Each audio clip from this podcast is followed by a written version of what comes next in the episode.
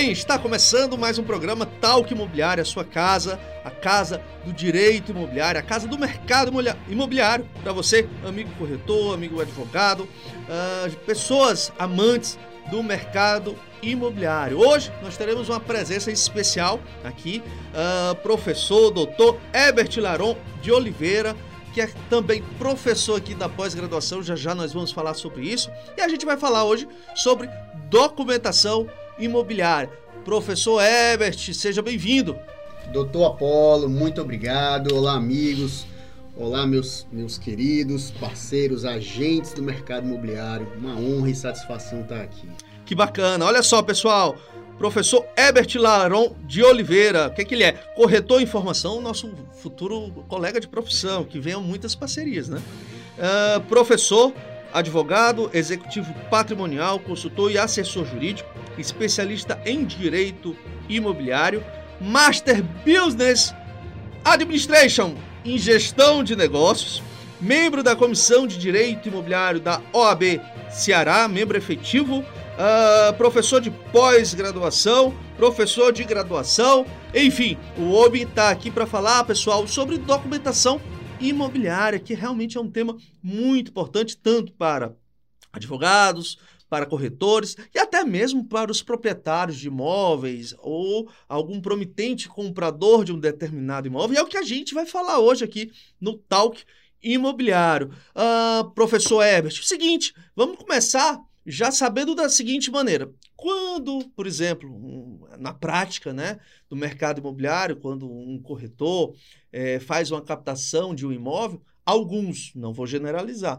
uh, mas alguns deixam de pegar toda a documentação e acaba para ir atrás dessa documentação só na hora de vender o imóvel e acaba depois correndo contra o tempo, né, por, por, por ter fechado a, a, a venda, tá ali para fechar a venda, mas está faltando alguns documentos, né, ah, e isso se refere muito à documentação imobiliária, né, então explica para gente, para os nossos seguidores, para os nossos ouvintes aqui do programa Talk Imobiliário, por que saber sobre documentação imobiliária, porque é tão importante esse tema uh, ah, para nós do mercado imobiliário. Perfeito, meu caro Apolo, muito bem explicado. É isso, a documentação imobiliária é o início de tudo. Muitas, muitas vezes as partes, não só o corretor, não só o advogado, mas realmente o proprietário, ele quer vender o imóvel e naquele momento ele se depara com várias irregularidades que ele não sabia. De repente tem um ônus do imóvel, ele não averbou o casamento dele. Todos esses trâmites são necessários para que ah, as partes possam conseguir viabilizar o negócio. Então, você entender e analisar a documentação imobiliária é o primeiro passo para tudo. Perfeito, doutor Ebert. Ah, seguinte, então seria até um meio né, do, do, do comprador, do corretor, ah, não, vamos imaginar, não cair né, no que se chama fraude contra credores. Você é, poderia é, nos explicar melhor o Instituto da Fraude contra Credores? Excelente pergunta, doutor Apolo. A fraude contra credores consiste quando o devedor quer se tornar insolvente e dissolver seu patrimônio, por exemplo. Então, para que você saiba se aquele devedor tem algum patrimônio, algum imóvel, você tem que realizar uma diligência no qual você vai realizar uma busca nos cartórios de registro de imóveis para verificar os bens que ele tem. Muitos desses credores, querendo cometer essa fraude, eles colocam em nome de terceiros, né, vulgo laranjas, eles colocam em nome da patrimonial deles, eles tentam de todas as formas é, se desfazer do patrimônio e não pagar o, o credor. Então, realmente, a documentação imobiliária vai lhe levar nessa pesquisa para que você consiga satisfazer o seu crédito. Perfeito, perfeito. Até porque, para os corretores aqui, uma observação para os corretores de imóveis, que o Código Civil, né, é, o Código Civil de 2002, traz essa responsabilidade para os corretores. Caso eles vendam algum imóvel que dê algum prejuízo futuro para o adquirente daquele imóvel, para o comprador do imóvel, o corretor também pode ser responsabilizado. Mas vamos lá, vamos passar para frente no nosso bate-papo aqui no Talk Imobiliário. Muito bacana a tua presença. Inclusive, pessoal, o Ebert, ele é professor tá? Ah, da pós-graduação que estamos montando. Em, em, breve vocês já, já vai estar ah, a, a par de todas as informações, a nossa pós-graduação em Direito e Processo Imobiliário, uma pós-graduação para você advogado, para você corretor, para você amante do mercado imobiliário e uh, será, né, entre o Ebert, a Rafaela, a Jordana, que já estiveram aqui no nosso programa, né, terão outros professores com excelente prática, com excelente gabarito na área da, do mercado imobiliário, aulas aos sábados quinzenais, o enfoque inteiramente prático. Herbert já me acompanha, eu acompanho ele, nós temos essa parceria e eu tenho certeza que o Herbert aqui vai se sentir em casa e vocês vão se sentir em casa com ele também.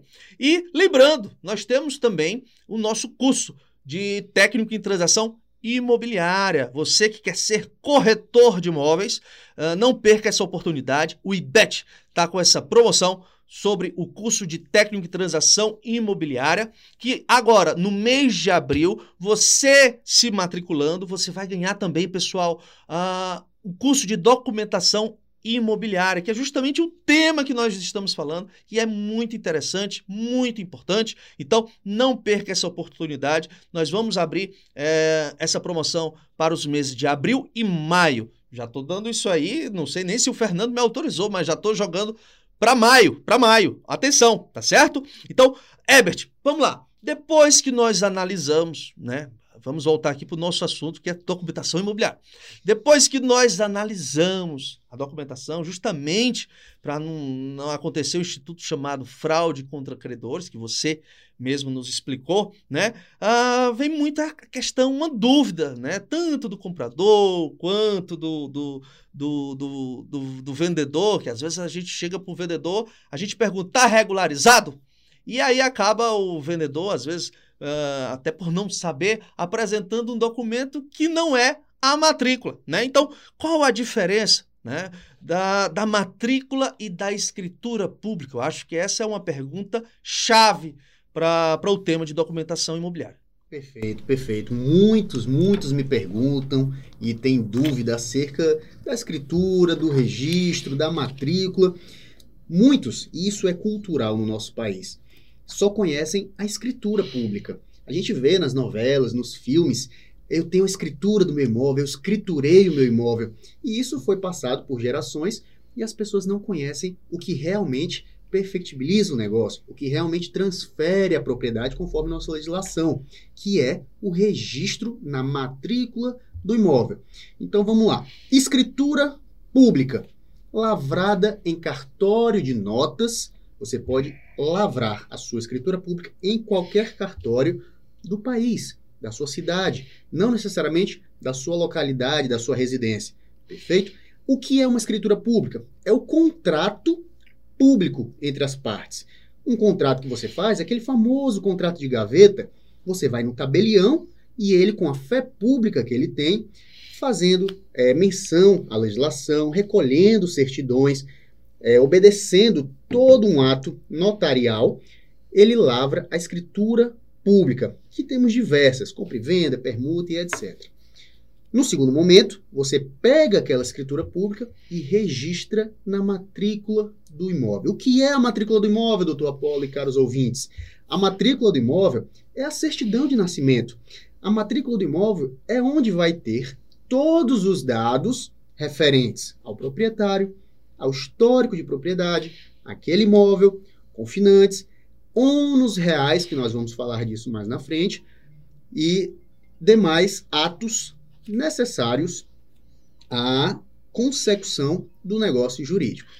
Perfeito, perfeito. E assim, às vezes a pessoa se confunde, acha pode ser, uh, inclusive um corretor já veio me perguntando, né, uh, sobre a diferença de transcrição, matrícula. Aí eu queria que você explicasse para a gente aqui se é a mesma coisa ou se existe essa diferença.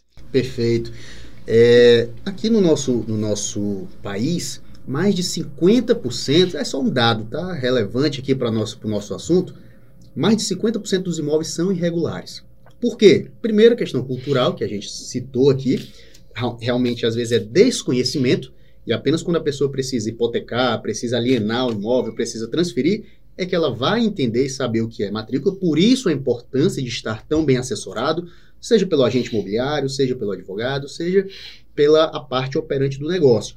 Então, transcrição imobiliária. O que é a transcrição imobiliária? Transcrição imobiliária, em termos mais práticos, é a antiga matrícula. A transcrição imobiliária era um livro, realmente, nos cartórios, em que ela trazia de uma forma totalmente misturada, essa é a verdade. Nós temos várias imagens e, e tudo, e até hoje existem ainda transcrições. Você não conseguia entender nada do que tinha naquela transcrição. Não obedecia vários princípios que veio a ser trazido pela Lei 6015-73, a Lei dos Registros Públicos.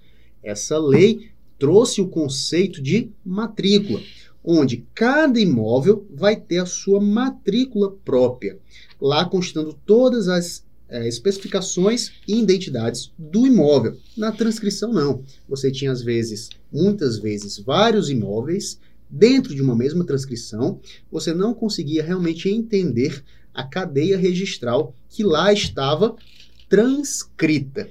E é assim que era feito livros grandes, enormes, transcritos à mão, cada ato de qualquer imóvel, tudo misturado. Então, daí você imagina a insegurança jurídica que era. Com o advento da lei 6.015, a matrícula ela veio especificar, detalhar, é, individualizar cada imóvel, tornando muito mais prático, muito mais organizado e muito mais seguro. Então a gente pode resumir, aí você me corrige. É, a matrícula seria uma transcrição evoluída, com melhor, uh, um, uma melhor finalidade, um melhor histórico, mais bem, vamos dizer, é, informativa. É perfeito, é isso? Perfeito, mais bem elaborado, bem mais informativa, bem mais organizado para dar segurança nos negócios jurídicos. Excelente, excelente. E falando já de matrícula, como é que eu faço para solicitar a matrícula? Às vezes eu quero vender um imóvel, quero saber como é que está a situação do imóvel. Ah, e nós hoje estamos num período pandêmico, né? Ah, como é que está a, a forma de solicitar a matrícula nos tempos de hoje? Mudou alguma coisa? Tem alguma inovação? Muito pertinente. Vamos do começo. Como é que a gente, antes da pandemia, né? Porque nós temos um antes e um depois da pandemia que mudou nossas vidas, evoluiu muita coisa, nos privou de outras. Mas antes da pandemia, dependendo da localidade do seu imóvel, da circunscrição que o seu imóvel é registrado, você irá solicitar a matrícula atualizada em um determinado cartório de registro de imóveis. Vamos a exemplo. Aqui em Fortaleza, Ceará, na nossa localidade, nós temos seis cartórios de registro de imóveis. Então, dependendo do bairro onde o seu imóvel está, é onde você irá solicitar a matrícula do seu imóvel. Por exemplo, você mora na aldeota, num bairro aqui da aldeota. Você necessariamente vai solicitar a matrícula atualizada no quarto registro de imóveis, no quarto ofício. Você aqui. conhece bem, né? Conheço bem. um cartório muito bom, muito detalhista, um cartório excelente. e aí você solicita a matrícula, você vai até o balcão, paga uma taxa, um emolumento, tem um prazo legal de até cinco dias úteis para você receber aquela matrícula atualizada. Um dado muito interessante. Antigamente, na transcrição, realmente era digitado. Ah, uma certidão de transcrição era dada para a pessoa que solicitava. Hoje, a matrícula é em formato de fichas. Então, elas ficam no cartório. Quando você solicita uma matrícula atualizada, eles tiram apenas uma cópia, colocam um selo e lhe entregam. Então, isso tem um custo, isso tem um prazo que a gente citou. Com a pandemia, com a impossibilidade da gente ir até os cartórios presencialmente, veio é, o sistema. Aqui a gente utiliza muito o Serice, por exemplo, a nossa central dos registradores, que a gente consegue solicitar as matrículas atualizadas, também com uma taxa, um emolumento e com um prazo para recebimento, online, da forma digital.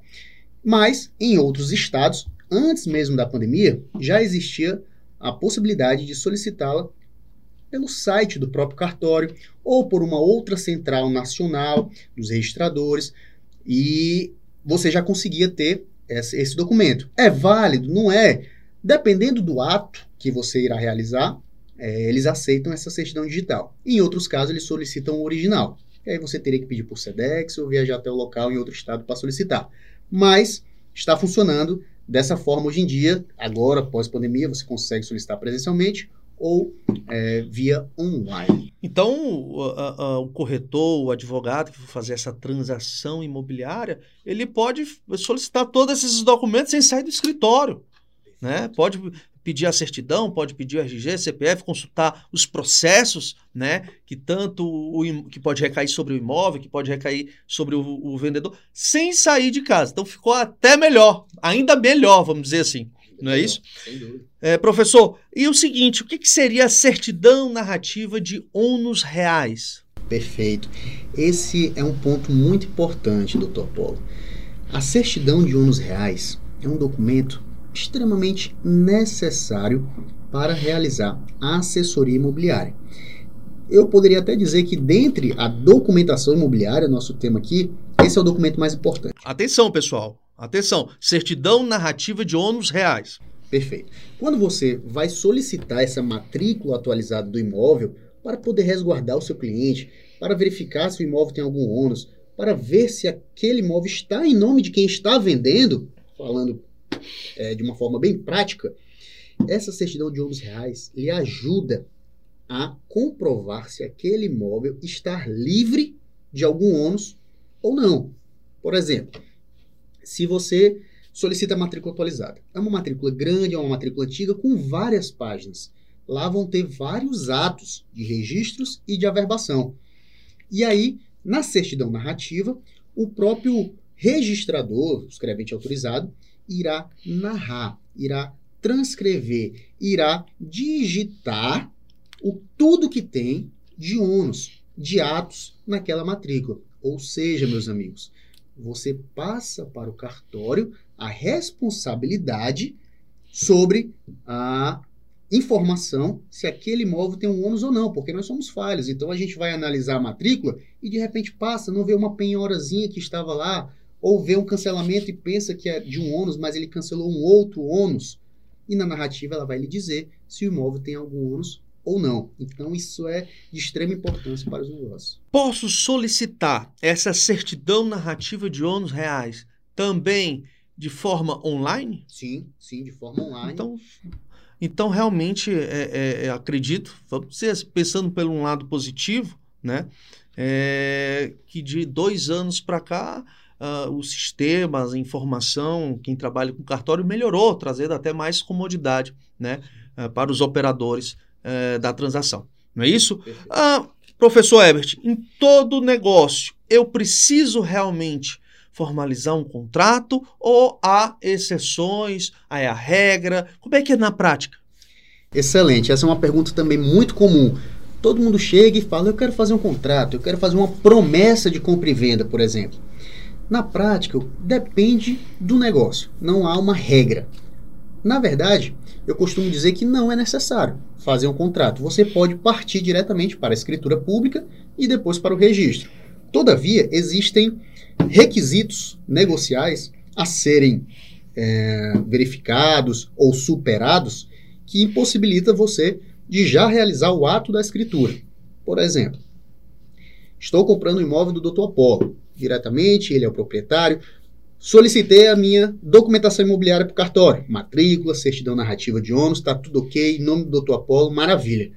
Só que o Dr. Apolo, quando comprou esse imóvel, ele era solteiro. E hoje, ele é casado. E aí o Dr. Apolo tem que fazer o quê? Averbar o casamento dele na matrícula do imóvel. Dependendo do regime de bens, averbar o pacto antinupcial registrar no livro 3 e dar a publicidade no livro 2, que é o da matrícula. É termo técnico, mas é só passando o dia a dia. Perfeito. É, e aí eu quero comprar do Dr. Apolo, só que ele ainda tem que averbar o casamento dele. Só que o Dr. Apolo quer o sinal, ele quer logo o dinheiro, ele está precisando fazer um outro investimento. Eu digo, não tem problema, Dr. Apolo, vamos fazer um contrato neste momento. Seria um contrato preliminar? Preliminar, para a gente se obrigar. Vai ter direitos e obrigações, eu já vou pagar ele. Inclusive, a esposa dele, que vai constar também na matrícula, dependendo do regime de bens, já irá assinar esse contrato também. Eu posso emitir eventualmente uma nota promissória para ser resgatada só a época que eu for registrar.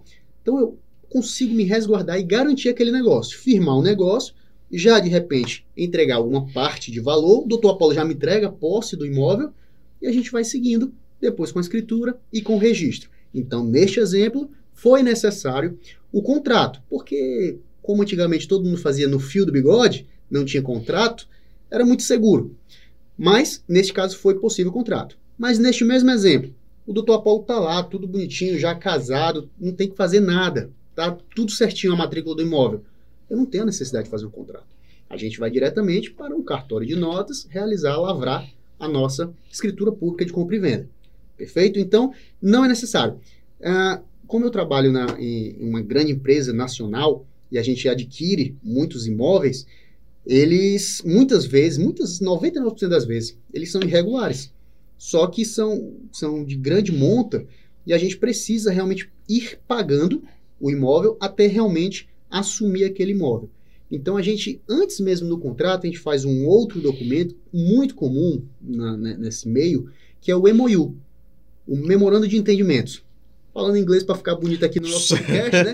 O, Com certeza. O Memorandum of Understanding. Então você faz o memorando de entendimentos, você coloca ali a intenção de compra daquele imóvel, faz a diligência prévia nos documentos e aí vai satisfazendo a obrigação conforme o vendedor também vai é, realizando atos para possibilitar aquela venda. Posteriormente, a gente faz o contrato ou já vai direto para a escritura. Perfeito. Você falou aí em diligência prévia, né? É, o que, que seria então que, é, que, que a gente do mercado imobiliário, do direito imobiliário, que é um tema que está bem atual, que é o due diligence. Uh, o que, que seria esse instituto? Perfeito, doutor Apolo. Due diligence, essa diligência prévia que é realizada nas negociações, ela é de extrema importância. A diligência prévia nada mais é do que a pesquisa, a diligência que você faz em relação ao vendedor, em relação aos cônjuges, em relação a fiador, a todas as partes no negócio. Estamos falando aqui de compra e venda, por exemplo, escritura, mas isso cabe em locação, cabe em qualquer outro tipo de negócio, não necessariamente apenas na compra e venda. Então, na locação, que é a área principal de atuação do Dr. Apolo, ele faz uma due diligence, onde ele pede para o inquilino, pretenso locatário, a RG dele, ele busca certidões para ver se ele é um devedor quanto mais, então ele vai olhar se tem processos na esfera federal, estadual, trabalhista, criminal. Então, a due diligence é a pesquisa prévia de documentos das partes e do imóvel. A certidão narrativa é um documento da due diligence. A certidão negativa a, do imóvel de IPTU, de certidões municipais, uma, é um documento due diligence dentre vários outros documentos das partes, certidão de casamento, pacto antinupcial. De repente, uma das partes ou o proprietário da matrícula é falecido, o inventário foi aberto, foi feito a partilha, ainda não, vai ser feita uma cessão de direitos, então, não vai ser feito uma compra e venda direta, porque o proprietário já é falecido. Então, a due diligence vai contemplar todos esses documentos, certidões, tanto do imóvel quanto das partes. Perfeito. E em relação a essas transações e plataformas digitais, quais são os pontos importantes né, que a, a serem observado, observados pelos agentes imobiliários? Perfeito. Como hoje a gente está nessa era digital, a, a gente tem que observar e ter muito cuidado. Com, já fiz escrituras digitais com tabelionato lá de São Paulo e, e a gente assina de uma forma digital. E aí eu costumo a sugerir que seja uma plataforma segura, como por exemplo, não é fazendo merchan aqui, tá, doutor Paulo? Que eu tô Perfeito, fique à vontade. Aqui pela... é sua casa. a gente utiliza muito o DocuSign. DocuSign é uma plataforma em que as partes têm um certificado digital, os advogados já têm o um certificado deles, as partes têm aquele SCPF, eles têm que ter esse certificado digital para assinar aquele instrumento, aquela escritura.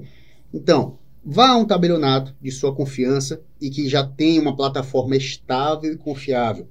Faça com assessores, é, agentes imobiliários, advogados que tenham certificado e o conhecimento nessa área. E é, se resguarde para que aquele documento seja válido, porque de repente não é só porque me mandou um e-mail, olhei, assinei, escaneei, mandei de volta que aquele documento vai ter validade. Então, nessa era digital, o, o, o passo a passo tem que ser obedecido realmente. Então, isso é importante para que o negócio não seja inviabilizado e você não consiga nem, inclusive, executá-lo judicialmente. Perfeito, é uma aula, é uma aula que nós estamos tendo aqui. É? Muitíssimo obrigado aqui pela tua presença. Mas antes da gente finalizar, eu queria saber alguma dica, sugestão, tuas considerações finais. Doutor Apolo, bom, primeiramente, uma honra, satisfação estar aqui com você, que é um showman, um homem de muito conhecimento, que tem vários projetos e que eu fico muito grato e honrado em participar. É, a minha sugestão, a minha dica é que as pessoas, as partes, não só corretores, estudantes de direito, advogados, mas proprietários, locadores, inquilinos, se especializem, busquem conhecimento.